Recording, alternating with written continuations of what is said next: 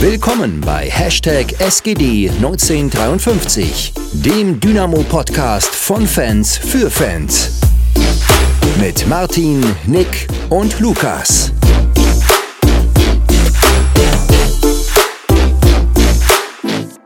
Willkommen zurück nach ja, einem Wochenende, das irgendwie fühlt es sich für mich immer nicht so an, dass Dynamo gespielt hat, wenn wir sonntags aufnehmen und Freitag das Spiel schon war. Vor allem nach so einem Spiel. ähm, wie geht's euch? Ja, so ganz normal, ganz okay. Mehr in der Prüfungsphase ein bisschen stressig, irgendwie hier alles am Managen und ja, aber an sich ganz gut. Bis auf dass ich das Spiel am Freitag nicht sehen konnte, aber ja. ja, nee, bei mir ist auch alles entspannt. Hätte gestern wieder Fußballtag, aber hast schon recht. Irgendwie fühlt es sich trotzdem nicht so an, als wäre. Also, es, das Spiel fühlt sich deutlich weiter zurück an und, und deutlich länger her als nur diese anderthalb Tage oder so. Ist ein ganz komisches Gefühl. Aber ja, ich habe gestern. Wirklich ja, so, auf jeden ja. Fall. Ich habe gestern dann, ich habe mir gestern die U19-Spiel Union gegen Karl Athena angeguckt, das war cool. Äh, ja, ansonsten alles gut. Kann man mal so machen. ich habe mir gestern spannend. Ja, ich habe mir gestern äh, mein eigenes Testspiel gegeben, beziehungsweise Blitzturnier. Bei dem Wind ist das nicht so geil, wenn du dann, äh, ich bin ja Sechser, ne? ich bin nach vorn gelaufen, hab den Pass leider nicht bekommen. Dann drehst du ab, willst zurücklaufen, dann kommt so eine Windböe und du stehst, obwohl du läufst. Das ist. ich bin komplett fertig, mir tun die Beine weh, ey. ist das schlimm. Also ich hatte gestern, ich glaube, glaub, den entspanntesten Tag, den du haben kannst, wenn ich so durchgehe. Es hat angefangen mit 13.30 Uhr habe ich Premier League geguckt, dann kam 15.30 Uhr Bundesliga, dann war ich kurz beim Friseur, dann kam 18.30 Uhr Bundesliga und dann habe ich noch Eishockey geguckt, NHL, bis um 1 Uhr. Also perfekt. ja, wie geil. Ja, wir hatten dann abends noch eine Familienfeier. Ah, hinterher war ich total geredet. Äh, ich hätte gern auch so einen entspannten Tag gehabt wie du, aber den habe ich heute dann heute. Ja, nichtsdestotrotz, die Natur dieses Podcasts ist es ja, dass wir über Dynamo reden. Also müssen wir das ja jetzt wieder einstreuen.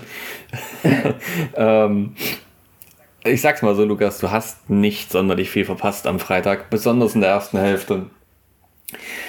Das fing schon mit der Ausstellung an, die ich wieder mal nicht verstanden habe, weil, also ich habe, glaube ich, auf Twitter auch gepostet, äh, als ich die Aufstellung gelesen habe, dass mir das offensiv kreativ schon wieder viel zu wenig ist und wir spätestens zur Halbzeit Oliver Bittester Meier sehen.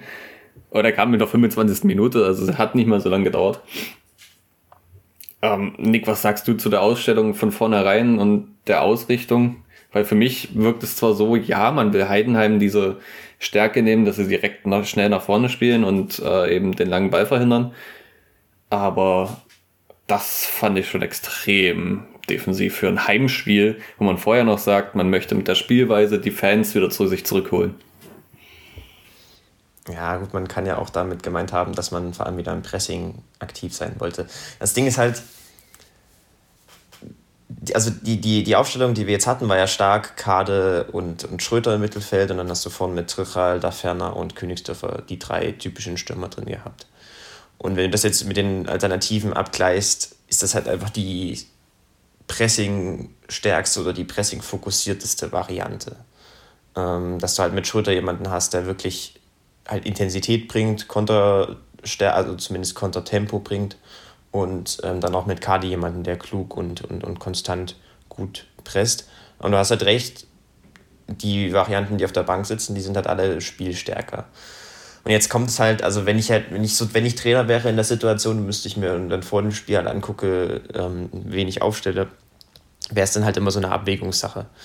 Willst du dich jetzt äh, primär, also denkst du jetzt primär defensiv, versuchst du erstmal das Pressing ordentlich hinzukriegen, äh, denk, erwartest du einen Gegner, der intensiv ist oder eher einen Gegner, den du ähm, mit halt spielerischen Leuten bespielen musst und so das ist dann halt immer so eine ganz komplexe Abwägungssache und Schmidt hat sich halt, so wie man es von ihm kennt, halt erstmal für die Defensive entschieden. Also für das konstante, gute Pressing äh, mit, mit Schröter und Kade ähm, und halt gegen die, gegen die Einzelspieler, die spielerisch stärker sind, sagen wir jetzt Weira auch, Batista Meyer etc., die dann reingekommen sind. Ähm, ich kann das insofern verstehen in dem Spiel, weil Heidenheim auch ein Team ist, was Intensität bringt und du dagegen halten musst. Und Dynamo ja auch wieder hochpressen wollte, nicht wie gegen Hannover, sondern, nee, nicht gegen Hannover, gegen wen haben wir letztes Mal gespielt? Paderborn. Also die, wir wollten uns nicht wie gegen Paderborn zurückziehen am Anfang, sondern wir sind direkt draufgegangen, haben wieder das typische Rautenpressing ausgepackt, haben den Gegner nach außen gelenkt, wir wollten dort zumachen. Und dafür, äh, in diesem Sinne, sehe ich da die Argumente, aber gleichzeitig ist es natürlich auch klar, und das haben wir dann im Spielverlauf gesehen und darauf kommen wir gleich, dass äh, die, die anderen Einzelspieler, die dann reingekommen sind, die deutlich spielerischer waren, die haben dann in unserem Spiel nochmal einen richtigen Schub gegeben und deutlich mehr als äh, jetzt Kader und Schröter oder die gesamte Auswahl zu Beginn des Spiels.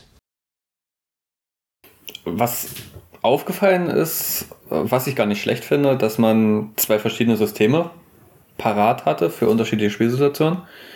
Ähm, wie du schon gesagt hast, halt am Anfang ähm, das Wer knistert denn da? Sorry, das war gerade ich. Sag mal, im Podcast. Das hört man ja nicht, das schneide ich ja raus. das stimmt.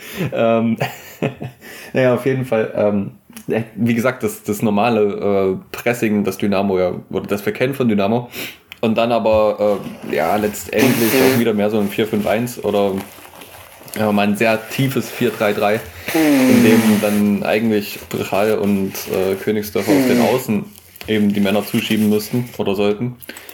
Das aber leider, und das ist dann das, was mich wieder stört, eine neue Idee ist, die anscheinend noch nicht so gut eingespielt oder eintrainiert ist, dass ein Ramsey Königsdörfer an der Seitenlinie mit, mit äh, Alex Schmidt erstmal diskutiert, wo er überhaupt hinlaufen soll. Dass auf dem Platz während der Situation äh, Václav Trichal und ähm, Christoph Daferner miteinander diskutieren, beziehungsweise Daferner die Anweisung gibt, wo Trichal hinlaufen soll und der es einfach nicht nicht checkt oder einfach nicht weiß oder äh, vielleicht da auch eine Sprachbarriere ist, keine Ahnung. Aber das hat nicht gepasst, du hast es gesehen. Und jedes Mal, wenn diese Situation auftauchte, ging es dann natürlich auch prompt über den Flügel und äh, Heidenheim hatte da bessere Chancen nach vorne zu spielen. Ja. Das ist eigentlich so das Motiv, was du über die gesamte erste Hälfte schreiben kannst. Und ich glaube halt, dass wir dann so zurückgefallen sind, ähm, war gar nicht so geplant. Also ich, kann, ich glaube nicht, dass man das so wirklich vorhatte. Das Ding war, hm, wir sind wenn am Anfang ich da kurz was dazu sagen kann. Ja? Da Ferner hat äh, vorne, hat man gesehen, der hat die Anweisung gegeben, wann sie drauf gehen und ob sie ruhig bleiben. Hat er ein paar Mal gemacht. Und wenn er das fünf Meter hinter der Mittellinie macht, dann macht er das ja aus einem Grund. Entweder er selber entscheidet, diese Spielsituation gibt es gerade nicht her, dass wir höher schieben, oder es war wirklich Ansage. Naja, ich glaube halt, dass man, also ich glaube nicht, dass man das vorher vor dem Spiel so wollte, aber dann im Spiel notwendigerweise so machen musste. Weil ähm, halt am Anfang, wir wollten hoch anlaufen, ne? ganz normal, klassisch, Raute, vorne drauf, Angriffspressing. Das Problem war nur, nach den ersten fünf Minuten ist Heidenheim richtig gut ins Spiel gekommen, hat äh, klug sich positioniert und dann hast du gesehen, dass Heidenheim einen guten Plan hat gegen das Pressing haben auf dem Flügel gut unterstützt. Also wir haben so in einem 4-3-3 gespielt und dann ist sowohl der Achter als auch der Flügel dann rausgerückt auf den, also in Richtung des Außenverteidigers. Und der wird vorher uns normalerweise immer, der ist halt immer das, das Pressing-Opfer. Der Ball vom Gegner kommt auf den gegnerischen Außenverteidiger und dort schiebt dann Kader oder Schröter drauf. Und dann muss der entweder halt lang schlagen oder verliert den Ball. So, das so, das wäre so die Idealsituation von einem hohen Ballgewinn mit dem Rautenpressing, das wir spielen. Aber wie gesagt, Heidenheim war so gut vorbereitet, hat dort so gut sich angeboten und über dann die Situation dort aufgelöst, dass dieses ganze Pressing ins Leere gegangen ist. Und dann bist du halt ein, zwei Mal in ganz komische Situationen gekommen, wo Heidenheim dann verlagert hat und schnell dynamisch 3 gegen 3, 4 gegen 4 auf unsere Kette zugelaufen ist. Und das war halt dann, das, das, das war dann ein riesiges Problem und deswegen sind wir dann eben zurückgekommen ins, ins Mittelfeldpressing. Ähm, weil, die, weil die Spieler gemerkt haben und weil Schmidt dann sicherlich auch gemerkt hat, dass wir da vorne keinen Zugriff kriegen und äh, keinen äh, ja, eben keine Ballgewinne erzeugen können und damit uns sozusagen selber wehtun, indem wir einfach uns totlaufen und dann am Ende ausgespielt werden und hinten 4 gegen 4, 3 gegen 3 stehen. Und deswegen hat man sich, glaube ich, zurückgezogen. Dass das aber dann auch nicht funktioniert hat, äh, ist halt wiederum Heidenheim zuzuschreiben. Also erst haben wir das, wie du richtig gesagt hast, in diesem 4-3-3, in diesem engen gespielt, wo dann, also eigentlich, wo wir genau dasselbe von der Raute auch nochmal machen, nur halt zurückgezogen aber dort hat das Heidenheim genauso mit diesen Flügelüberladungen überspielt äh, und eben genau da kamen diese Zuordnungsprobleme her, die du angesprochen hast, wo dann Königsdörfer nicht wusste, wo er, ob er den Achter zustellen soll oder nicht. Ähm, dann Trichal, fand ich, hat äh, teilweise echt Probleme gehabt in der Positionierung, der stand viel zu eng. Und das hat halt dann, also das hat halt genauso nicht funktioniert. Und dann hat man noch auf 4-4-2 umgestellt, was aus einfach nur um irgendwie Sicherheit und Klarheit zu kriegen. Das äh, war dann etwas stabiler, aber insgesamt trotzdem nicht, äh, also insgesamt hat das Heidenheim trotzdem geschafft, dort über kluges Spiel, über Verlagerungen und über Flügelüberladungen dann durchzukommen. Wer das nochmal genauer nachlesen will, fangemeinschaft-dynamo.de habe ich den, den Blog geschrieben. Um es zusammenzufassen, Dynamo hatte einfach hatte einen Pressingplan und der hat nicht funktioniert, weil es Heidenheim gut gemacht hat und weil Dynamo das nicht so klug verteidigt hat wie gegen HSV, aber da komme ich gleich nochmal zu. Und dann sind wir ins Mittelfeld zurückgekommen, also Mittelfeldpressing, das hat auch nicht funktioniert und dann haben wir das Mittelfeldpressing nochmal umgestellt und äh, das war etwas stabiler, aber auch nicht so 100%. Also eigentlich kannst du die, du die ganze erste Hälfte halt es nicht geschafft, Heidenheim ordentlich zu verteidigen und das ist schon, das war schon sehr prägend für das Spiel und äh, auch prägend für die Situation und den Spielverlauf, dass Dynamo in der ersten Hälfte eigentlich ja, Heidenheim die ganze Zeit nur hinterhergelaufen ist. Ich glaube, ich habe irgendwo gelesen, das war jetzt äh, dann auch in Mitte der zweiten Halbzeit, als dann ähm, Oliver Battista Meyer und äh, Goran Giobliz reinkamen, das dritte Mal diese Saison, dass wir in der ersten Hälfte ähm, gewechselt haben und dementsprechend Topwert in der zweiten Liga. Und wenn dann so oft, weiß nicht, der Plan nicht aufgeht, den man eigentlich vorher hat, das kann nicht immer am Gegner liegen. Tut mir leid, äh, dass ich das so sage. Aber kann, kann nicht. Also klar, man macht sich vorher einen Kopf, aber vielleicht.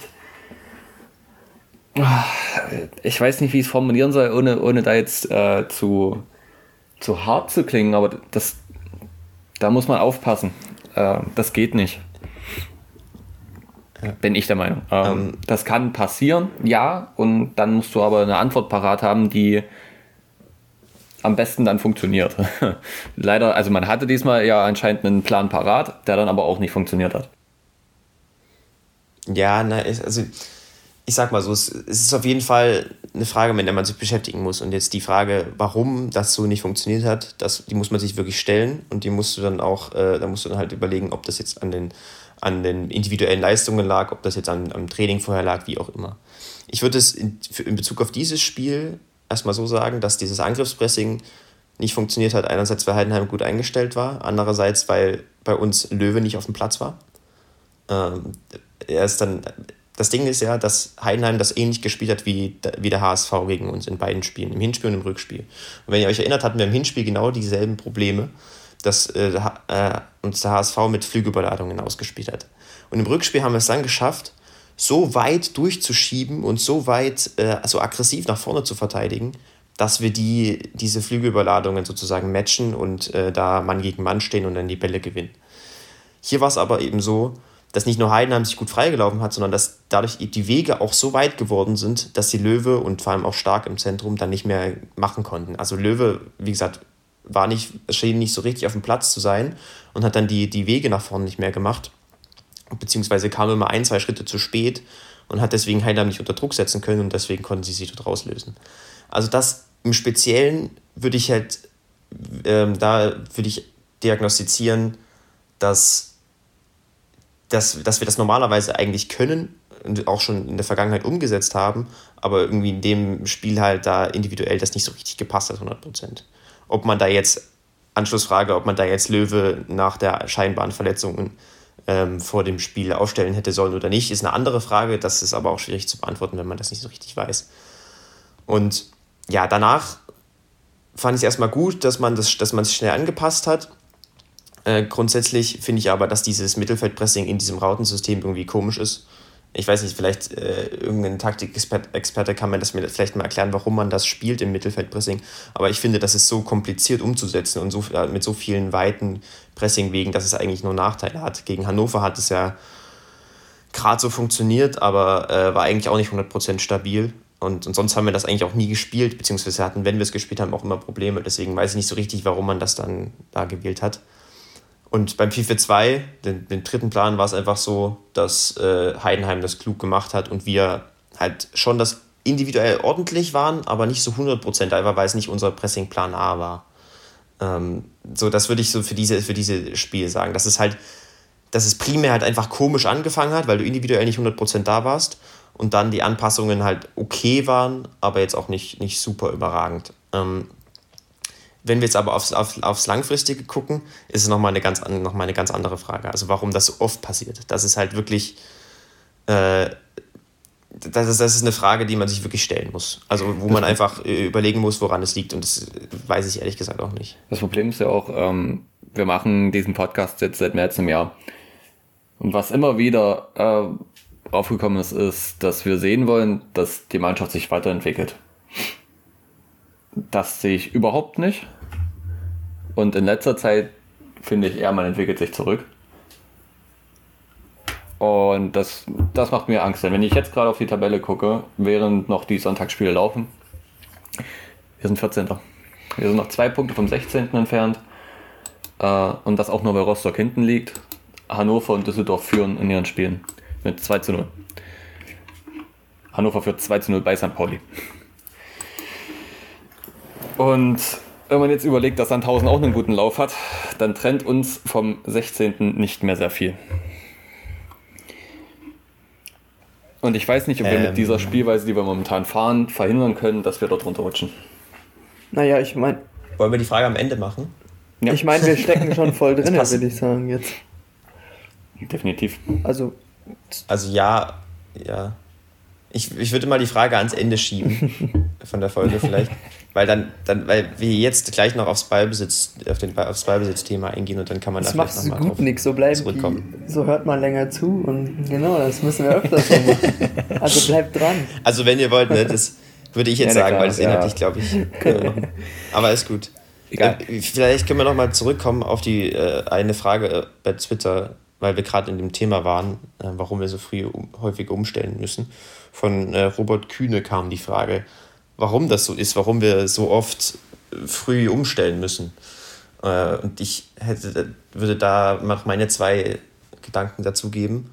Und dann, äh, ich weiß nicht, ob ihr dann noch was äh, dazu ergänzen wollt, aber ich glaube, dass, ähm, dass das schon auffällig ist, dass wir jetzt, dass wir mehrmals auch in der ersten Hälfte schon umstellen mussten.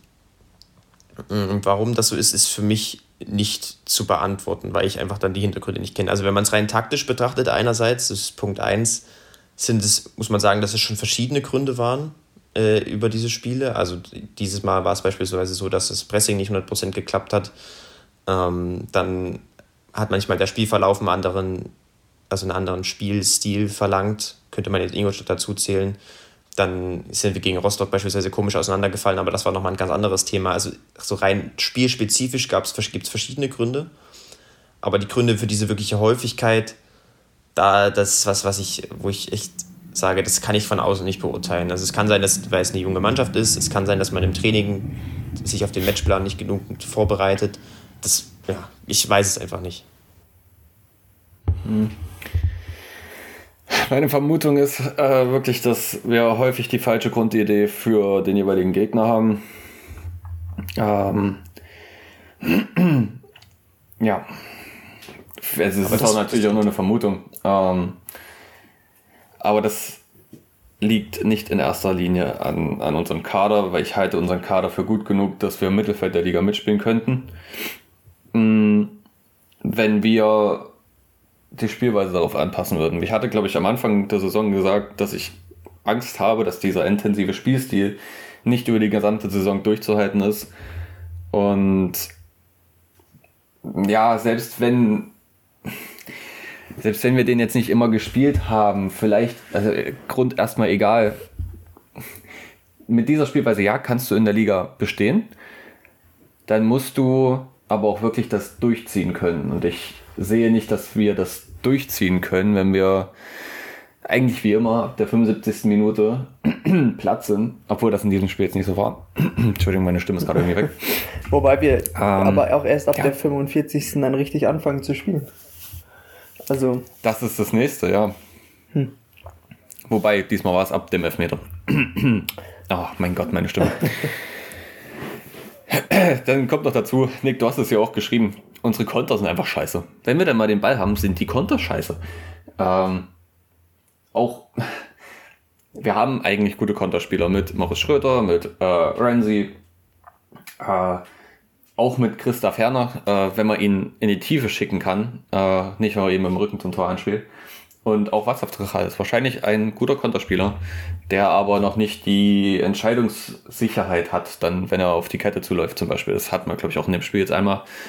Aber ein, alleine gegen zwei, glaube ich, und hätte einfach mit Tempo äh, in den Strafraum reingehen sollen. Nimmt aber das Tempo raus und ist dann sehr leicht zu verteidigen. Und das, wenn man so ein Spielstil spielt, dann muss man doch zumindest mal Konter trainieren. Also ja, das es würde uns schon sehr, sehr, sehr gut tun mit dieser Idee, mit einem hohen Pressing und dann aber auch, oder mit einem situativ äh, tieferen Pressing, dann auch unsere Konter gut auszuspielen. Äh, das ist halt, das ist so, das wäre der naheliegendste Aspekt, mit dem wir Torgefahr äh, erzeugen könnten. Äh, aber da tun wir uns aktuell schwer. Und ich weiß nicht, ich glaube, wir waren über die Saison ab und an in Phasen mal etwas besser aber grundsätzlich gibt es da schon noch auch konstant und langfristig gesehen Verbesserungspotenzial. Was ich positiv fand jetzt in dem Spiel, wir reden ja immer noch jetzt um, über, über die erste Hälfte oder so bis Minute 60 ungefähr, dass es schon das umgesetzt wurde, was Schmidt in der PK vorher meinte, dass man mehr Personal in die Kontersituation bringen möchte, um, äh, um Gefahr zu erzeugen. Äh, das hat er vorher mal so grob angedeutet. Und deshalb finde ich, habe ich auch gesehen, gerade im Vergleich zu dem Spiel gegen Paderborn, wo es meistens halt zwei, drei beinahe Akteure waren.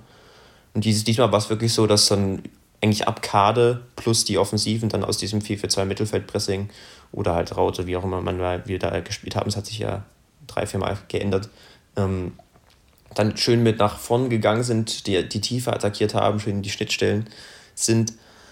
Aber was eben dann dazu geführt hat, dass wir es nicht geschafft haben, Torgefahr zu kreieren, war zum einen, dass Heidenheim das gut verteidigt hat. Heidenheim einfach ein gutes Team ist und die routiniert sind, die souverän sind, stabil, äh, gerade auch in der Tiefensicherung, in der Rückwärtsbewegung, in der, in der Restraumverteidigung. Ähm, was wie, bei uns halt der, der, der, das, das Problem war, dass die Entscheidungsfindung, wie du gesagt hast, und dann auch die Präzision meistens hatten wir so das ein Balltreibender, also ich erinnere mich da, ich, ich glaube, die plakativsten Szenen, die ich dazu im Kopf hätte, sind die von Schröter, wo er dann zweimal äh, antribbelt und versucht, ähm, den Raum zu überbrücken. Dass der Balltreibende dann die drei, vier Spieler vor sich hat, die in die Tiefe gehen, aber dann falsche Entscheidungen trifft.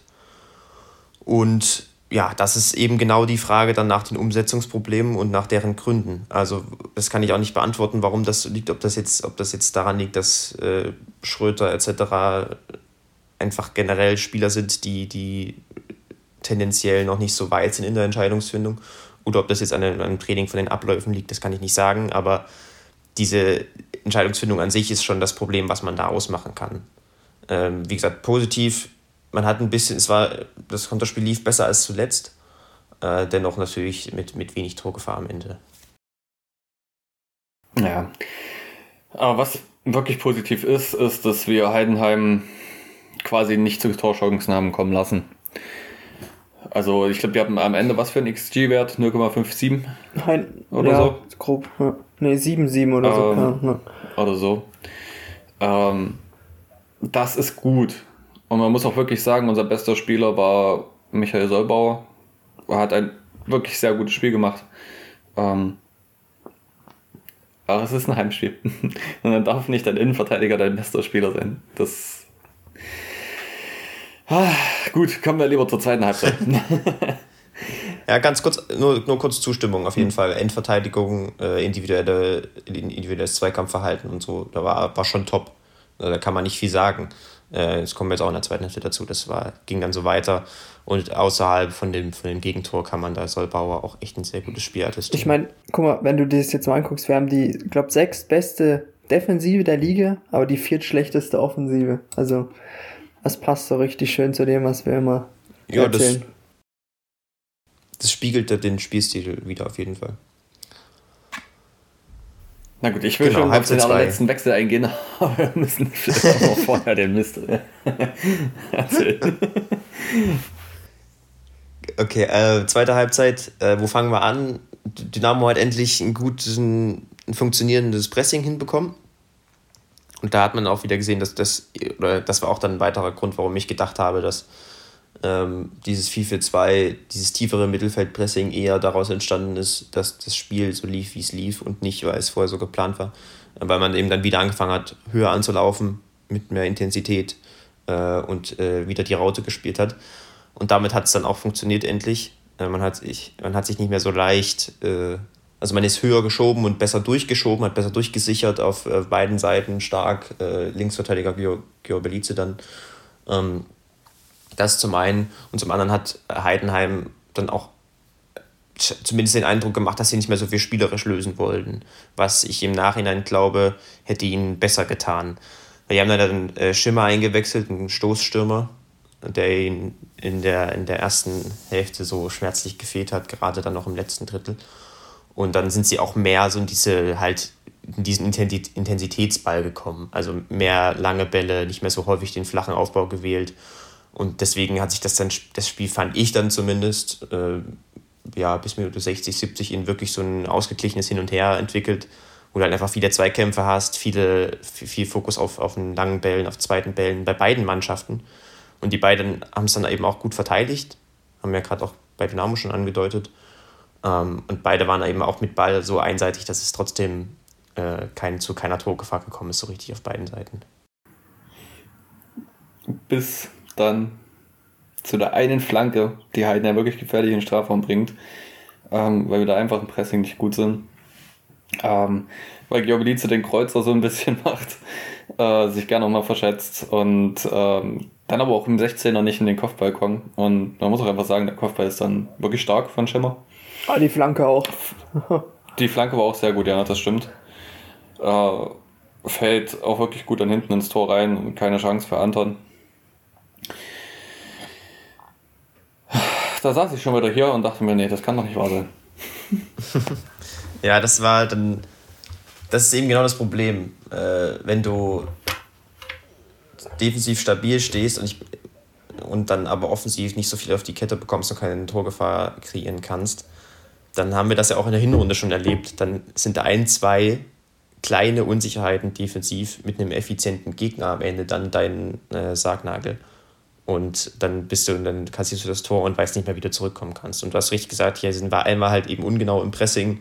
Görbeliz ist da ein bisschen unglücklich und Solbauer ja, kann sich da auch nicht durchsetzen. Ihr habt es richtig gesagt, Heidenheim macht das gut, Dynamo hätte da etwas noch aktiver sein können, aber das im Ende ist das auch jetzt nicht so, da war jetzt kein Riesenfehler dabei oder so. Das ist halt einfach, man, manchmal schafft man es nicht gegen einen so starken Gegner, äh, dann immer 100% individuell da zu sein. Aber das Gute war halt auch gut für den Spielverlauf und auch wirklich glücklich für den Spielverlauf aus unserer Sicht, ist, dass wir dann schnell das 1 zu 1 schießen, weil, wie gesagt, wie hätten wir sonst Tore erzielen wollen. ja, wirklich so gut. Ähm, man muss dazu sagen, es war auch gut, dass Kade dort in den Zweikampf reingeht, denn auch wenn der größentechnisch 100% unterlegen war in diesem Zweikampf, du musst dorthin gehen, um überhaupt irgendwie eine Aktion zu provozieren vom Abwehrspieler. Und der Sky-Kommentator war ja vollkommen außer sich, dass das jetzt äh, gecheckt wird und ähm, dann eine VAR sich einschaltet. Aber also seine Argumentation zum Elfmeter war ja, dass Card überhaupt keine Chance auf den Ball hat und äh, deswegen das für ihn kein Foul ist. Aber wenn ich im Mittelkreis in den Zweikampf gehe, spiele den Ball und schlag gleichzeitig meinem Gegner ins Gesicht, ist das genauso ein Foul. ich frage mich ehrlich, was, was ist denn das für eine Argumentation? Der hat doch überhaupt keine Chance auf den Ball es wäre eher eine Argumentation gegen diesen Elfmeter, dass Kade von unten gegen den Arm springt, auch wenn der Arm natürlich die Bewegung macht in Richtung des Kopfes von Kade. Äh, aber man kann diesen Elfmeter durchaus geben und es ist auch durchaus äh, richtig für mich, denn im Mittelfeld wird sowas immer gepfiffen. Warum soll es da nicht gepfiffen werden? Und dementsprechend, ja, ähm. glücklich, dass wir diese Situation bekommen, äh, aber richtig entschieden. Ja, also den kannst du auf jeden Fall geben, den Elfmeter. Das ist es liegt im Ermessensspielraum, aber den kannst du definitiv geben.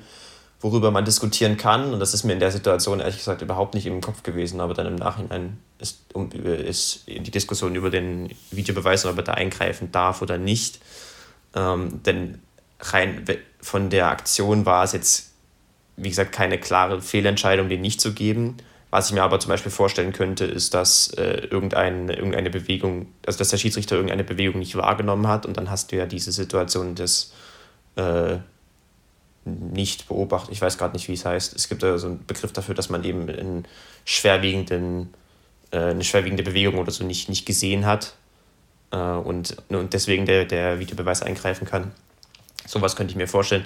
Deswegen konnte ich am Ende ein bisschen verstehen, dass Heidenheim da gesagt hat, ja, irgendwie fand, fand das komisch, dass er da eingegriffen hat, aber im Endeffekt äh, ist es rein von der Entscheidung ja auf jeden Fall ein Elfmeter, den man geben kann. Was ich ein bisschen lustig fand, war, die Dynamos hätten auch am liebsten weitergespielt. Die haben sich ja beschwert, dass er dann kurz abgepfiffen hat beim Einwurf.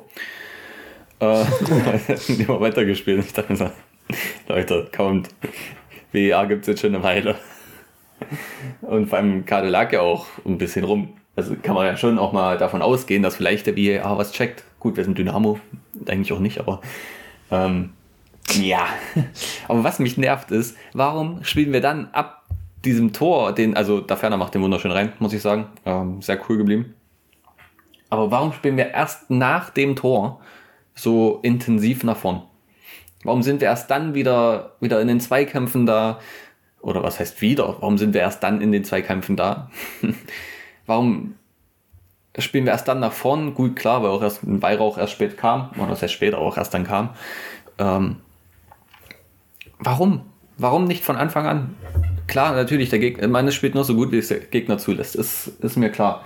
Und vielleicht ist das von Anfang an auch gegen Heidenheim gefährlicher, wenn man ihnen die Räume hinten, also äh, die Räume eben in der eigenen Hälfte bietet. Aber das war mit Zug nach vorn, das war mit Wille und auch wenn nicht alles geklappt hat, ähm, ich fand's gut. Was ich dann auch wieder bescheuert fand, ist, dass man Borello wieder rausnimmt und Mai bringt, weil Borello die falschen Schuhe anhat. Das muss man dem Mann doch in den Kopf prügeln. Der ist ja auch schon gegen Hansa so rumgerutscht. hast du einfach nach, äh, ich glaube, 35, äh, 5, ja doch, nach 40 Minuten wirst du da rausgenommen, weil du das falsche Schuhwerk drunter hast. Hä? War das jetzt wirklich so der Grund, oder? Ja, das hat Schmidt auf der PK gesagt. Ach du Scheiße. Ah. da fragst du dich. Also, äh, muss aber sagen, also ich habe im ersten Moment habe ich wirklich an Schmidt gezweifelt, dass man in einer guten Phase von Dynamo dann äh, Borrell rausnimmt und Mai in den Sturm bringt. Aber jetzt sagt mir mal, was euch an, oder zumindest du, Nick, weil ähm, wahrscheinlich, äh, Lukas, kannst du nicht allzu viel sagen, aber was hat, was hat euch, oder was ist euch aufgefallen an Mai vorne im Sturm? Außer, dass er ein Bein ins Tor schießt. Er hat uns die Tiefe genommen. Aber sonst, also das ist der einzige Punkt, den ich ja sagen kann. Mhm. Wenn jetzt auf was anderes hinaus willst. Aber was ich fand, dass er uns die, dass er dann einfach ein Tiefenlauf weniger da war. Und wir sind sowieso schon relativ statisch im letzten Drittel. Und äh, wenn wir gerade, wenn, wenn wir nach Ballgewinn schnell umschalten, dann geht es eben darum, viel Tiefgang zu haben, Gegner nach hinten zu drücken und dann entweder in die Gasse geschickt zu werden oder den so viel Platz frei zu räumen, so viel Raum zu schaffen für den Balltreibenden, dass er dann selber irgendwie zum Abschluss kommen kann oder wie auch immer. Und da hat er in ein, zwei Situationen eben, hast du halt gesehen, dass Mai hat dann halt versucht, irgendwie dann Raum zu finden, um eine Ablage zu spielen mit dem Rücken zum Tor. Aber da hätte uns, hätten uns dann Tiefenläufe besser geholfen. Aber, Aber ja. ich fand genau das gut. Mai hat anders als äh, auch so gut wie Christoph Ferner seine äh, äh, Tore schießt, er hat uns anders als er eben genau diese Anspielstation geboten. Er hat Bälle festgemacht, er hat Bälle abgelegt, sodass man daraus neue Situationen kreieren konnte. Und das war ein, zwei Mal, dass es danach auch dann gefährlicher wurde. Und äh, keine Ahnung warum, aber vor, diesem, vor dieser starken Möglichkeit, die Mai hatte, äh, hat er sich wirklich gut positioniert, um dort in eine Abschlusssituation zu kommen. Das war ein paar Sekunden nach seiner Einwechslung. Und das hat mir wirklich gefallen und ich frage mich, warum muss erst ein gelernter Innenverteidiger kommen, um im Sturm genau sowas hinzubekommen, dass wir eben mal einen Ball festmachen. Was wir sonst nicht schaffen. Was aber, das ist aber jetzt wieder, wenn wir spielerisch nach vorne wollen, was wir ja nicht wollen, was dann aber wichtig wäre. Und ja, ich, ja. Ich, ich glaube, wir kommen erst, wir kommen so zusammen, dass ja schon, dass das ja grundsätzlich äh, mit dem Festmachen so auf jeden Fall wichtig und richtig ist. Äh, in einigen Kontersituationen fand ich, hatte halt dann, da war dann, wäre die Tiefe besser gewesen. Ja, aber gut, dass so er da seine Qualität. ja, aber kann man Rest Ja, das waren so einige, das war halt dann so in einigen Situationen, wo du, wo du den Ball im Gegenpressing wieder zurückholst und dann halt direkt die Tiefe bespielen könntest und da fehlt dann zum Beispiel einer. Sowas habe ich im Kopf. Aber ja, das sind grundsätzlich gerade, wenn du dann von hinten ein Stück aufbaust und dann äh, jemanden vorne drin hast, der ein anderes Profil hat, der das, den Ball besser festmachen kann als da ferner beispielsweise, dann, äh, dann ist das schon, dann hat, bringt das schon etwas, gerade in solchen, in dieser Phase, wo, in der wir dort waren. Ja.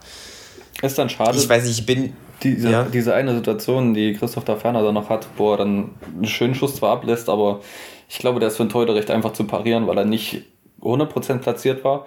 Aber alles, was er war, war scharf. War scharf. Er war nicht mal irgendwie leicht angehoben, sondern war halt flach. Ich glaube, der war relativ einfach zu halten, auch wenn spektakulär aussieht, so ein bisschen mit dem Fuß. Äh, wenn er da einfach sich noch einen Schritt nimmt, so ein bisschen cooler bleibt, Mai bindet den Abwehrspieler. Und dann kann er halt, keine Ahnung, den Torhüter besser ausgucken, als dort von, weiß nicht, was das waren, 15 Metern aus dem Vollsprint dann zu schießen. Weil dieser Schuss ist nicht einfach. Aus der Situation ja, der Keeper macht sich. Ja, das stimmt. Der Keeper macht sich einfach groß und ja. lässt sich dann anschießen. Jetzt klingt das blöd. Ich meine, das ist auch eine gute Leistung vom Torwart, das darf man nicht sagen. Ähm, aber du machst dich halt einfach die, die Technik, also vom, vom technischen Aspekt her, äh, hast du dann halt, wählst du den großen Block, glaube ich, heißt das äh, machst dich halt so groß wie möglich und dann, äh, ja, dann hoffst du halt, dass er sich anschießt, so in dem Sinne. Es ist ein bisschen vereinfacht, aber äh, da ist stimmt schon, dass man da äh, noch mehr rausholen hätte können. Ist aber natürlich ich fand auch insgesamt der Situation geschuldet, ne? dass wenn du eh schon keine Tore schießt, dann willst du unbedingt da jetzt ein Tor schießen. Ja, na klar, es ist ja auch, also es war ja auch von der Ferne jetzt nicht schlecht gemacht, dann, ja, man kann da noch ein bisschen mehr rausholen, aber grundsätzlich äh, ich meine, wenn er ein bisschen mehr Glück hat und der Schuss halt, keine Ahnung, fünf Zentimeter weiter nach links geht, dann trifft er halt nicht das Bein, sondern geht da vorbei oder so. Das, ist, das sind dann halt immer die Nuancen, die dann am Ende entscheiden, ob du das Tor schießt oder nicht.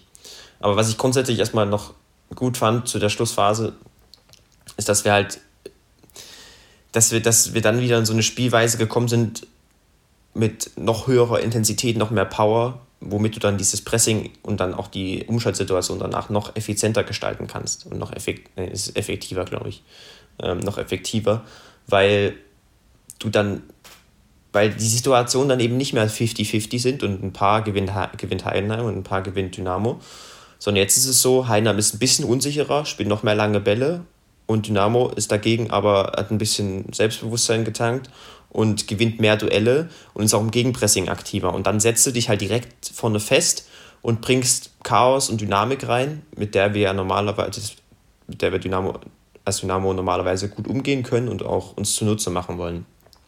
Und das hat in, den, äh, in dieser Phase dann schon so einen merklichen Unterschied gemacht und dann am Ende auch für Torgefahr gesorgt. Jetzt nicht durch irgendwelche speziellen systematischen Anpassungen von den Abläufen her oder so, aber wenn du eben deine, deine Prinzipien gerade dann auch im Spiel mit Ball bzw. im Umschaltspiel so sehr auf die Dynamik ausgelegt sind, dann musst du eben auch in diese Dynamik reinkommen, dann musst du mutig sein, dann musst du die Tiefe attackieren und dann musst du dann auch die, die vertikalen Bälle spielen und das dann auch mit einer gewissen Präzision und dann das, das ich glaube, das hängt viel so von dem von der generellen Stimmung und von dem von der Intensität, von der Power ab, die das Team so hat und da hat das Tor eben immens gut getan und, und mal, uns mal wieder eine Spielphase gezeigt, die wir, ich weiß gar nicht, wann das zuletzt so war, aber die wir auf jeden Fall in den letzten beiden Spielen nicht gesehen haben, wo Dynamo halt sehr. Man, es ist jetzt wieder, das ist viel Spekulation, aber man, es wirkte zumindest unsicherer als jetzt in den letzten 30 Minuten. Da hat man gewisse, gewisse, wie gesagt, gewisse Power gehabt. Und was halt cool war in der, in der, in der Phase noch, du hast diesen Effekt von den anderen Spielern typ, von den anderen Spielertypen gesehen. Das haben wir ja vorhin am Anfang schon angesprochen. Ähm, es waren immer noch, gerade in den Umschaltsituationen, dann falsche Entscheidungen dabei, ab und zu auch Weihrauch beispielsweise. Hatte nach seiner Einwechslung ein, zwei Aktionen, wo er, hätte, wo er sich für die falsche Option entschieden hat. Aber dann über die gesamte Spielzeit gesehen, also über diese 30 Minuten, siehst du dann eben, was solche technischen Spiele ausmachen können. Batista Meyer war ja auch, die eben mal eine, eine, eine, enge Situation auflösen. Hermann wird ja auch noch dazu sein, bei der der ja gerade nicht äh, eingesetzt werden kann. Aber eben, du, du, du löst eine Situation eng auf nach dem Gegenpressing und kannst dann äh, und, und, spielst dann einen schönen Ball in die Tiefe. Das äh, macht dann Weihrauch etc. eben gegenüber einem, Schröter aus, dass er das eben konstanter und kreativer hinbekommt in solchen Situationen.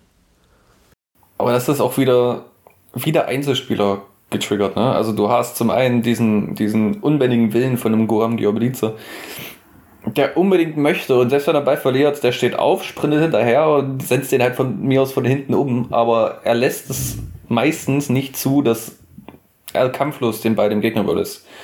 Und dann dazu eben Spieler, die nach vorne spielen wollen.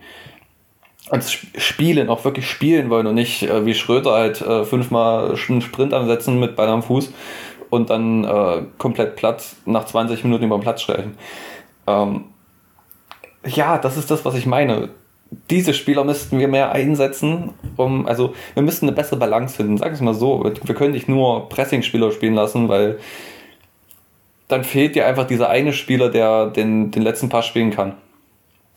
Wir können natürlich, wenn wir die, also mit, der, mit dem Trainer und der Spielidee, sicher auch nicht nur spielerische Spieler auf den Platz stellen.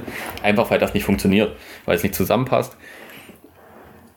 Und ja, aber warum, warum nicht so wie die letzten 20 Minuten? Warum nicht mit, mit, mit Leuten, die über die Außen Speed vorgeben und mit Leuten in der Mitte, die dann die richtige Entscheidung treffen können, wenn wir im Angriffsdrittel sind?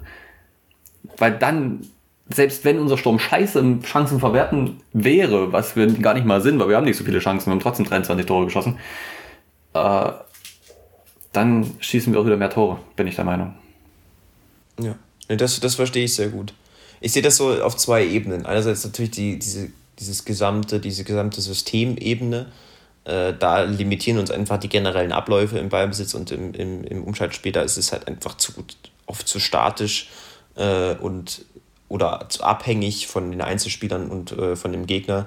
Man, man hat zum Beispiel ganz kurzer Exkurs, wenn wir uns die 5, 10 Minuten Ballbesitzphasen angucken, die wir jetzt in dem Spiel hatten, das, äh, da war wenig. Der Heidenheim hat sich in dem 4-1-4-1 gut zusammengezogen, war kompakt und dann musste Elas da andribbeln, hatte aber null Optionen und äh, dann haben wir den Ball am Ende wieder verloren oder sind dann irgendwie haben halt lang gespielt. Das ist halt, das ist die gesamttaktische Ebene limitiert halt schon sehr. Aber wenn du eben dann in dieser Spielweise drin bist, das ist die zweite Ebene, das ist eine drunter, dann sieht man halt, was da Einzelspieler ausmachen können in diesen, äh, in den spezifischen Situationen. Ob du eben einen Weihrauch oder einen Schröter hast, der den tiefen Ball spielen soll. Das, äh, da hast du dann wirklich nochmal, das macht halt einen großen, das nimmt einen großen Einfluss. Und gerade auch, weil Schmidts Spielweise eben von solchen, von, von wenigen, sehr dynamischen Aktionen und, äh, im Offensivspiel abhängt und gleichzeitig auch abhängt vom, vom Gegner und wie der agiert und also im, im, im Gesamtkontext gesehen. Und da macht dann eben nochmal ein Einzelspieler deutlich mehr aus äh, in die, oder kann deutlich mehr positiv beeinflussen. Und da, da gehe ich absolut mit dir mit, dass man da, dass, dass man da für möglichst großen Erfolg immer die richtige Mischung finden muss. Und ich meine, ihr wisst das auch, wir haben ja schon mehrmals betont, wie, wie, wie defensiv Schmidt denkt. Dass Schmidt in allen Dingen, die wir, die er in der Pressekonferenz sagt, oder in vielen Dingen, sagen wir mal, in vielen Dingen, die er in der Pressekonferenz sagt, in dem ganzen Konzept, das er, das er bespricht und nach außen trägt, da immer aus der Defensive heraus denkt. Dass das richtig auffällig ist. Und ich kann mir halt vorstellen, dass diese, diese, diese Prämisse eben dann auch die, seine, seine, seine Aufstellungsentscheidungen beeinflusst. Das ist grundsätzlich, wie du richtig gesagt hast, wenn man Pressing-Fußball spielen will, brauchst du auch Pressing-Spieler. Aber in situativ gehe ich da mal, würde ich mir manchmal auch eine spielerischere, kreativere, offensivere Denkweise wünschen, eben dann beispielsweise mit einem Weihrauch auf der 8 statt einem Schröter, der da noch, äh, gerade wenn wir zurückliegen beispielsweise oder wenn es unentschieden steht, Richtung Ende des Spiels, der dann nochmal einen deutlichen größeren Impact hat.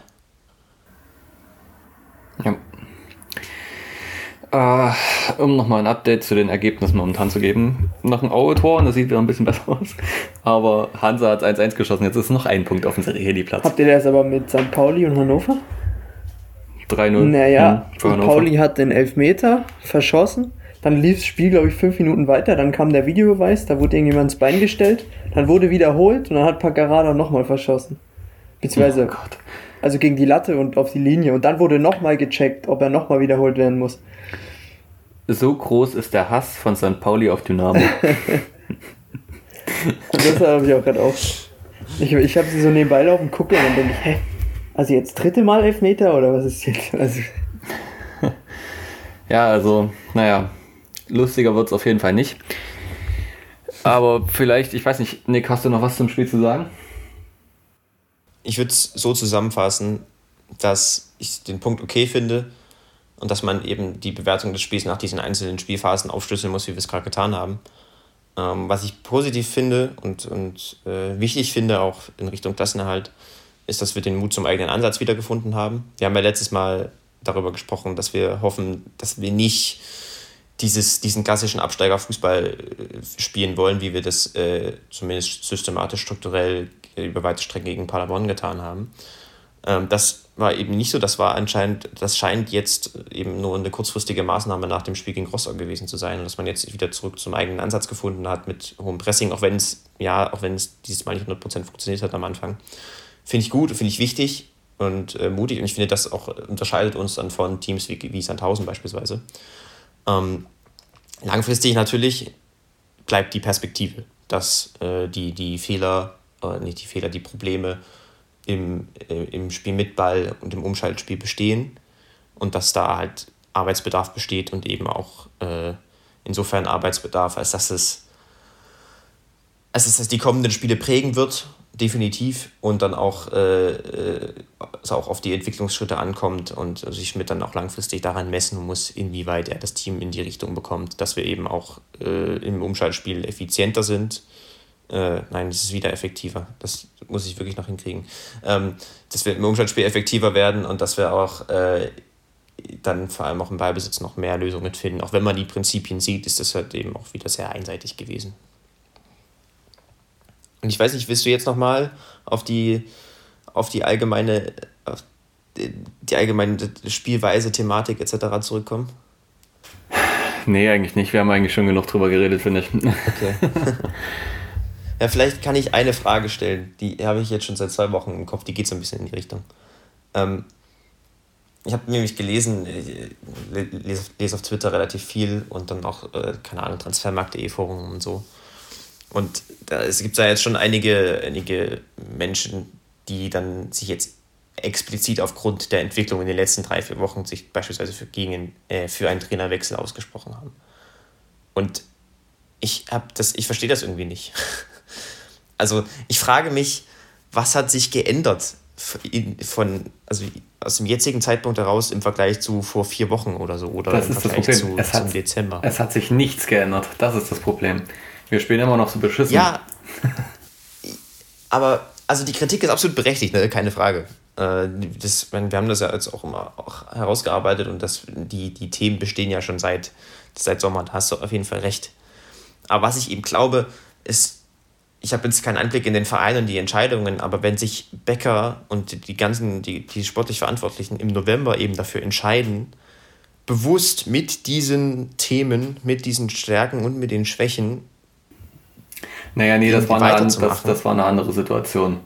Äh, du hattest dort eben auch Kaderprobleme, du hattest wenig Spieler, die du noch hättest bringen können, du hattest nicht viele Alternativen. Äh, wenn du überlegst, wie viele Spieler im Oktober, November verletzt waren, ähm, die, die Niederlagenserie damals war damit noch zu erklären. Und man hat halt gehofft, dass die Wintertransfers, die nicht schlecht sind in meinen Augen, dass man die so einbauen könnte und das Spielsystem so entwickeln könnte in der Winterpause. Also davon gehe ich aus natürlich, äh, dass man eben mit dieser Spielweise auch weiter gut spielen kann und Punkte gewinnen kann. Was sich geändert hat, ist, dass eben genau das, was man im Zweifel dort angenommen oder gehofft hat, nicht eingetreten ist, obwohl Spieler zurückgekommen sind und obwohl spielerisch gute Spieler geholt worden sind. Gut, okay, Adrian Fein konnte noch nicht eingreifen. Aber ich sehe auch nicht, dass ein Adrian Fein in dem jetzigen System irgendwas ändern könnte, weil ich weiß nicht, ich, wie ich Adrian Fein im Kopf habe, ist nicht Pressing-Spieler. Ja, absolut richtig. Und dementsprechend, Oliver Battista Meyer ist auch kein Pressingspieler. Ob das jetzt kaderplanungstechnisch so clever ist, dann solche Spieler zu holen, ist die Frage. Aber ich denke, Ralf Becker würde diese Spieler nicht holen, wenn er nicht überzeugt wäre, dass sie die Mannschaft weiterbringen könnten und auch dem, äh, dem Spielerischen äh, was, was holen, äh, was geben könnten. Und genau das ist halt das Problem. Man hat jetzt Dinge getan, damit man mit dem Kader, also damit man den Kader entwickeln kann. Und jetzt liegt es aber am Trainer auch wirklich die Spieler weiterzuentwickeln und, und das Spielsystem. Und das sehe ich einfach nicht. Das ist seit Dezember hat sich nichts geändert, obwohl wir eine Winterpause hatten, wo man, wo man gewisse Dinge hätte ändern können oder zumindest weiterentwickeln können. Und deswegen verstehe ich die Leute, die nach einem Trainerwechsel schreien. Und persönlich, ja, das kommt halt drauf an. Ne? Du siehst jetzt bei Hannover und bei ähm, auch bei Düsseldorf, gut, Düsseldorf hat gut eingekauft, Hannover auch, ähm, wie, und auch Sandhausen, ähm, wie man eben die Kehrtwende machen kann. Und wir haben die nicht gemacht. Jetzt, jetzt diese oder nächste Woche ist der letzte Punkt, wo du wahrscheinlich nochmal das Ruder rumreißen könntest durch einen Trainerwechsel. Alles, was danach ist, kannst du darfst du Trainer nicht wechseln. Weil erstens, du hast dann wieder eine Person mehr auf der Gehaltsliste und zweitens, wenn du es dann noch rumreißt, ähm, wäre das schon ein mittelschweres Wunder. Wenn es so weitergeht, meine ich jetzt natürlich. Und die Mannschaften unter uns auch weiter punkten. Wenn man mal davon absieht, dass Aue und äh, Ingolstadt höchstwahrscheinlich absteigen mit 10 Punkten Rückstand mittlerweile auf dem Rediplatz. Aber ja. Die Frage ist dann, welcher Trainer könnte jetzt weiterhelfen? Das ist die andere Frage. Vor allem, wenn man jetzt ja, so ein Spielsystem halt drin hat, das äh, so komplett entgegen dem ist, wie ich es ganz zum Beispiel sehen würde, wie man spielen würde und dann äh, recht, wahrscheinlich auch nicht so einfach ist, ähm, was Neues oder was, was komplett anderes zu implementieren. Ja, den, den Punkt sehe ich ein Stück, das stimmt. Ich würde sagen, dass ich einerseits schon in den Einzelspielen leichte Entwicklungsschritte gesehen habe und glaube, dass man, dass das Rostock-Spiel Punkt 1 äh, zu zum unglücklichsten Zeitpunkt gekommen ist. Weil wir da vorher zwei Wochen am Ballbesitz gearbeitet haben, oder zumindest äh, äh, schien das mir so. Und dann aber auf einmal so einen defensiven Totalausfall hatten. Das passiert mal, keine Frage. Aber das hat eben irgendwie uns dann in zwei, drei Wochen in der Entwicklung zurückgeworfen, weil man dann erstmal defensiv gedacht hat auf Sicherheit gegen Paderborn und ähm, uns da sozusagen nicht, nicht das, also nicht diesen leicht linear nach oben entwickelten Weg gegangen sind, den man sich vielleicht von der Arbeit vom Ballbesitz vorher äh, erwünscht oder erwartet hatte. Und wenn du das rausnimmst, äh, finde ich, ist halt noch nicht viel, also ist es mir irgendwie zu zeitig dann zu sagen, äh, wir sind am 20. Februar und äh, der Trainer hat dann damit noch nicht, noch nicht viel, äh, also oder zu wenig mit dem Spielermaterial gemacht, was eben dazu gekommen ist.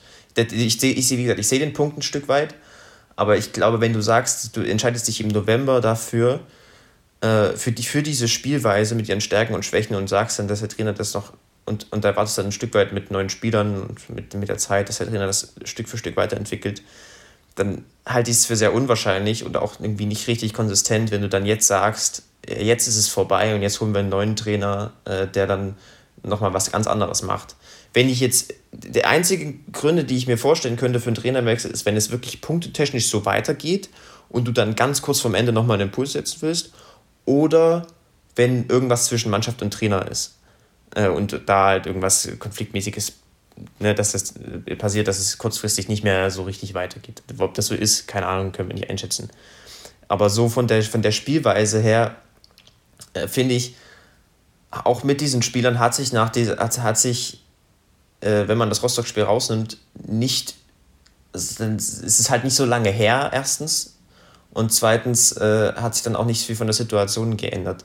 Dass man sich natürlich langfristig dann am Ende der Saison alles auf den Kopf stellen muss und, und äh, hinterfragen muss, äh, inwieweit diese Entwicklung über die gesamte Saison gesehen genug war, das ist, steht außer Frage. Und wir haben diese Ebene haben wir vielleicht letzt, äh, zuletzt nicht so oft thematisiert, aber das ist auf jeden Fall wichtig zu betonen, dass man sich daran langfristig messen lassen muss, auch Schmidt.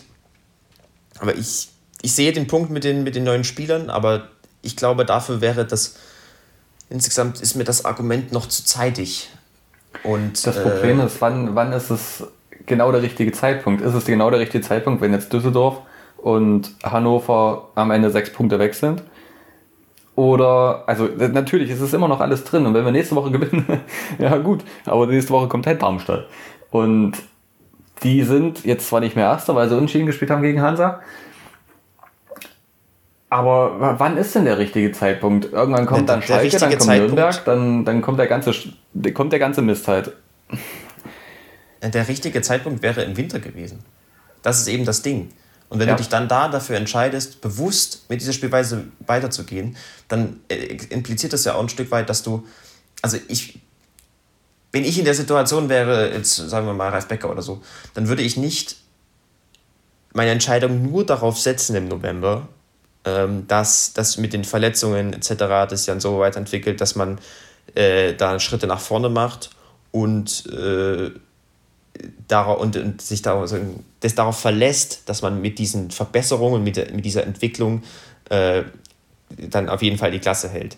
Was ich, ich glaube, da würde mindestens so, sagen wir mal, 50-50 auch reinspielen, dass wir eben schon eine stabile Basis haben und dass die uns, wenn wir das auf den Platz kriegen, dass äh, die uns gegen uns jeden Gegner schlagen lässt in der Theorie. Und uns damit auch ein Stück weit abhebt von eben, wie ich vorhin gesagt habe, von so Teams wie Aue, Ingolstadt, Sandhausen, die den, den klassischen Fußball spielen, mit dem man dann halt, äh, den viele Absteigerteams spielen. Und wenn du dann halt sagst, wenn du dann im November sagst und im, im Dezember dann mit dieser Spielweise geht, machen wir weiter, dann wäre es, dann, also das, dann hm. kannst du jetzt nicht sagen, jetzt, jetzt hörst du auf, nach, nach einem Spiel gegen Rostock wo, äh, nee, aber wo du nee, dann komm, eben in der Rostock ist schon wirst. zwei Wochen her. Das, äh, wir müssen auch betrachten, wir haben gegen Paderborn gespielt und wir haben ja äh, jetzt das Spiel angefangen. Und letztendlich kam die gute Phase unseres Spiels, nachdem wir ein Tor geschossen haben und durch individuelle Spieler, nicht durch das System. Und das Problem ist, du sagst, wenn du dich im Dezember nicht entscheidest, den Trainer zu wechseln, kannst du es Ende oder Mitte, Ende Februar auch nicht machen hm, zwei Monate sind im Fußballgeschäft eine sehr lange Zeit. Auch wenn das vielleicht. Aber nicht nach der Entwicklung. Welche Entwicklung? Das nicht ist nach doch. Dem, naja, ja, nicht nach dem Rostock, also nicht nach dieser Entwicklung, wo du gegen HSV ein gutes Spiel machst, dann äh, am Ballbesitz arbeitest, das in, im Rostock-Spiel auch zeigst, aber dann durch, diese, durch diesen Totalausfall, der mal passieren kann, erstmal zwei Wochen lang auf Sicherheit gehst und wo dann auch der Mannschaft erstmal Sicherheit geben musst und dann jetzt weiterarbeitest. Ich finde, ich würde dieses Du hast Argument, doch aber dazwischen noch das Ingolstadt-Spiel zum Beispiel und das Aue-Spiel, das du mit Glück, mit sehr ja, das viel ist Glück ja davor. gewinnst. Nee, nee, das war im Dezember. Ja, ich, ich habe jetzt äh, so gerechnet, dass man in der, vor der ja, ja, entscheidet, ja, aber ja. Aber das, das, das ist, äh, ja, das HSV-Spiel war gut.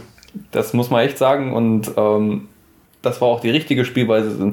Wenn wir so weitergespielt hätten, habe ich das Gefühl, Ah, das ist natürlich auch wieder abhängig vom Gegner. Unsere Spielweise, also das Pressing, ist natürlich darauf ausgelegt, dass die Mannschaften, die gegen uns spielen, den Ball haben möchten. Und das wollen vielleicht ein Drittel der Mannschaften in dieser Liga.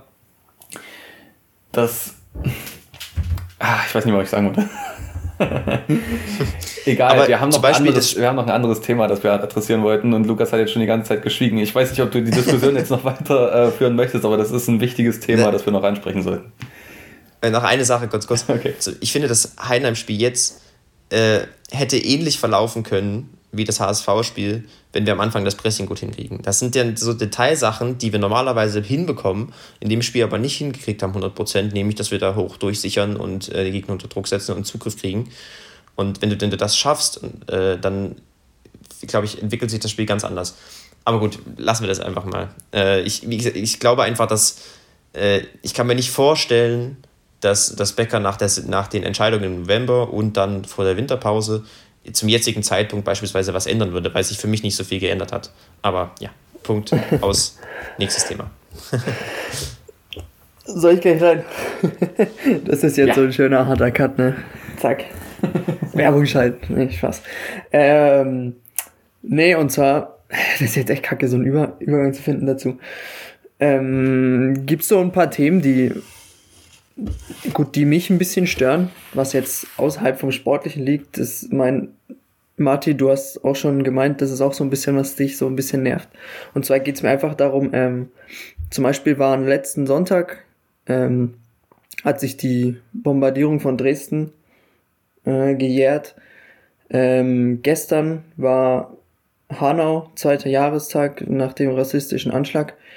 Und zu beiden, zu beiden Tagen, zu beiden Ereignissen gab es nicht ein einziges Statement zum Verein ähm, in irgendeiner Weise. Ähm, bei der äh, Gedenkfeier, nee, nicht Gedenkfeier, was, was war denn das? Diese Menschenkette letzte Woche am Altmarkt soll anscheinend Heiko Scholz und ich weiß gar nicht, irgendjemand noch, Jürgen Wieland oder so dabei gewesen sein. Ähm, aber das ist auch nur so ein sollte, keine Ahnung, gibt's nix. Ähm, ich glaube aber, irgendwie ist es fatal, dass es da vom Verein nichts gibt, dass es da, äh, man hat's gesehen, ich habe Bilder gepostet von diesem Nazi-Aufmarsch, wie da Typen mit Dynamo-Sachen rumlaufen, mit Mützen, mit Schals. Ähm, da kommt mir einfach das Kotzen, wenn ich das sehe. Und der Verein schweigt sowas einfach höher weg. Ähm, ich glaube, ich bin nicht der Erste, der sich darüber aufregt, aber es stört mich halt, weil äh, es ist nicht richtig, das zu tun, weil wir immer äh, dem Auftrag gerecht werden müssen, hier für, ja, für eine, für eine gleichberechtigte Gesellschaft dazustehen. Und dazu gehört eben auch, äh, sich zu positionieren. Auch wenn viele meinen, Politik hat im Fußball nichts zu tun, aber ähm, wenn es um, um Holocaust-Relativierung oder irgend solche Sachen geht, dann ähm, hat das auch nichts mehr mit Politik zu tun, sondern mit, mit Menschenverstand, mit ganz simplem Verstand. Und da finde ich, ist es mehr als angebracht, dass der Verein sich dazu äußert und Stellung bezieht, wie er es zuvor in Jahren vielleicht getan hat, vielleicht nicht in dem in dem Ausmaß, wie man sich gerne wünschen würde, aber dieses Jahr einfach das total ignoriert hat und ich finde, das ist ein fatales Zeichen. Definitiv. Und ich finde es gut, dass du uns auch darauf angesprochen hast, ob wir das mit reinnehmen können. Und für mich war das sofort ein, ja, überhaupt kein Thema. Also das, wir haben das in anderen Jahren schon sehr viel besser gesehen, dass Dynamo hier Position bezogen hat und Stellung bezogen hat. Das ist wirklich was, was mich auch so ein bisschen schockiert, dass man sowas halt, hoffen wir mal, vergisst und nicht bewusst bleiben lässt. Das möchte ich auch niemandem unterstellen, aber solche Dinge sind, wie du sagst, wirklich wichtig und ja, da sollte man sich einfach komplett ja, gegen solche, solche menschenverachtenden und intoleranten ähm, ja, Stellungen oder Meinungen stellen. Definitiv. Ich meine, man darf diesen Menschen nicht dieses Gefühl geben, sich in diesem Verein wohlzufühlen, denn das werden sie nie, das dürfen sie nie und das will ich nicht. Ich glaube, das will ein Großteil der Mitglieder nicht. Ähm, deshalb ja, ist das für mich ein total fatales Zeichen, dass man sich da in keinster Weise irgendwie geäußert hat. Wenn ich mir angucke, die anderen Vereine in, in, äh, in Dresden, sind es die Eislöwen, sind es die Monarchs, die haben Dinge gepostet zu der Menschenkette ähm, letzte Woche, ähm, wo sie zum Beispiel geschrieben hatten, dass Vertreter von Dynamo anscheinend auch dabei waren, aber man sie nirgendwo sieht äh, und es auch keine es gab Verlinkungen von diesen Vereinen über Instagram zum Beispiel ähm, zu Dynamo, aber es kam nichts, es kam einfach nichts und das ist sowas, ja, verstehe ich nicht, ganz ehrlich, verstehe ich einfach nicht. Ich meine, ja, da ist so viel, ja. so ein Statement mache ich dir in zwei Minuten, also jetzt wirklich, so, so krass wie es klingt. Ähm, zwei Minuten dafür investieren. Ich meine, es ist Wochenende. Hm, ja, okay, weiß ich nicht, ob das Ding so zieht, äh, dieses Argument, aber äh, so ein Statement ist in zwei Minuten gemacht und es hat eine Wirkung, die, die immens wichtig ist und es, ja, ja, könnte ich mich jetzt schon wieder. Also auf jeden Fall, was wir festhalten können, ist, dass es da Verbesserungspotenzial auf jeden Fall gibt, was die äh, Social Media Abteilung von Dynamo angeht. Ähm, geht, also geht noch natürlich noch einen Schritt weiter, als zum Beispiel Geburtstage von äh, Spielern zu vergessen oder ehemaligen Spielern zu vergessen. Ist nur leider nur heute auch schon wieder passiert. Also, wenn Dynamo heute nichts mehr postet, Niklas Kreuz hat heute Geburtstag, der ja auch eine der Identifikationsfiguren des letzten Jahrzehnts für Dynamo war. Obwohl sie bei, bei Geburtstagen sind sie eigentlich immer relativ hinterher. Weiß nicht. Ja, aber irgendwie wurde es halt bisher noch nicht interessiert, kann noch passieren. Aber natürlich äh, sind solche Sachen wie die Bombardierung oder wie Hanau ähm, Dinge, auf die achten andere Vereine, auf die achten andere äh, Unternehmen. Und das ist auch gut so. Und ja, da gibt es einfach definitiv Nachholbedarf. Gut, dann ist jetzt nächste Woche, wir haben es schon angesprochen, das nächste schwere Spiel, wieder ein Heimspiel. Und der jetzt, glaube ich, Tabellen dritte. Oh, das ist doch alles ah, eins da oben, also. ja, das stimmt ja auch an die gleiche Punktzahl. Das ist verrückt. Äh, Darmstadt kommt nach Dresden. Darmstadt hat heute gegen Hansa 1 zu 1 gespielt. Und Tobias Kemper wird gesperrt sein. Also wir haben eine Chance tatsächlich, weil Ex-Dynamo und Dynamo Schreck ist nicht dabei. Äh, Aber Darmstadt hat natürlich auch die Chance, da oben äh, sich weiter festzusetzen mit einem Sieg gegen uns. Aber ein Sieg wäre so unfassbar wichtig. Mit einem Sieg würde man in die Reichweite mittlerweile von Regensburg kommen. Hm. Also man muss auch ehrlich sagen, ja, bis Paderborn Platz 8 ist da noch keiner aus dem Abstiegskampf raus. Die haben gerade mal 32 Punkte. Stimmt. Krass. Also es ist definitiv noch alles möglich. Jetzt muss Dynamo es wirklich mal auf den Platz bringen, ähm, mal nicht irgendwelche technischen Fehler zeigen, mal einfach konzentriert zu Werke gehen. Und dann ist auch gegen Darmstadt was drin. Das äh, so komisch das jetzt klingt, weil als ich vorhin auf die Spielweise und, und auf Dynamo draufgehauen habe, es ist trotzdem in jedem Spiel was drin, wenn du hinten sicher stehst. So sehr mir das auch gegen Strich geht, dass wir so spielen, aber es ist so. Ey, ich weiß nicht, wie, wie Nick das jetzt sieht, aber wenn ich mir das so angucke, Darmstadt hat die beste Offensive ähm, mit 48 Toren. Die Defensive ist relativ ähnlich zu uns. Die haben einfach mehr als doppelt so viele Tore geschossen. aber rein vom Papier her würde uns das doch extrem entgegenkommen, oder nicht? Es wird ein, ein Team auf uns zukommen, das eben sehr ähnlich ist in der Spielweise. Ich weiß nicht, ob das, ob das uns entgegenkommt oder nicht, aber Darmstadt spielt ähnlich intensiv, ähnlich direkt wie wir. Äh, wir haben halt diese 4-4-2 und sind extrem direkt, sehr zweikampforientiert und verteidigen gut. Offensiv sind sie tatsächlich, wenn man sich die Statistiken anguckt, jetzt gar nicht so. Also sie sind schon klar besser als wir, ne? ohne Frage aber sie haben durchaus auch ihre, zum Beispiel ihre Expected Goals überperformt und so. Was da einen großen, eine große Rolle spielt, ist, dass äh, mit Luca Pfeiffer und, und Philipp Tietz zwei Stürmer dort vorne drin sind, die ein extrem gutes Verständnis zueinander entwickelt haben, obwohl sie beide erst jetzt im Sommer gekommen sind, sehr, sehr gut eingesetzt werden und damit auch immens viele Scorerpunkte gesammelt haben. Und damit ist Darmstadt auf jeden Fall sehr, sehr, sehr gefährlich, ähm, weil sie eben individuell stärker sind als wir, äh, coole, spannende Jungs dabei haben und dann auch ihren, ihren Fußball teilweise über die, über, die Situ äh, über die Saison perfektioniert haben, in dem Sinne, dass sie eben äh, diesen Pressing-Fußball, diesen Gegenpressing-Fußball und dann auch den, ja, das Intensitätsding gut durchziehen. Aber Martin, das ist richtig gesagt, da ist auch da was drin, wenn wir unser Intensitätsding durchziehen. Und äh, da dagegenhalten. Mhm. Darmstadt ist meines Erachtens auch, ich habe jetzt die, die aktuellen Statistiken nicht, auch nicht bei, bei der Hand, aber es ist beispielsweise so, dass sie jetzt in den letzten Wochen auch etwas statistisch etwas runtergegangen sind von ihren Leistungen im Vergleich zu dem beispielsweise irgendwie November, Oktober oder so. Und da muss man einfach dann, dann musst du dieses Pressing-Spiel auf den Platz kriegen ähm, und dann äh, natürlich hoffentlich noch ein, zwei kleine Schritte dazu machen, was das Umschaltspiel angeht. Und dann ist da auch da auf jeden Fall was drin. Aber natürlich ist es, auch, es ist halt auch wie Heidenheim einfach ein Brett, weil es eine, eine sehr erfahrene, stabile und äh, normalerweise auch sehr souverän agierende äh, Zweitligamannschaft ist.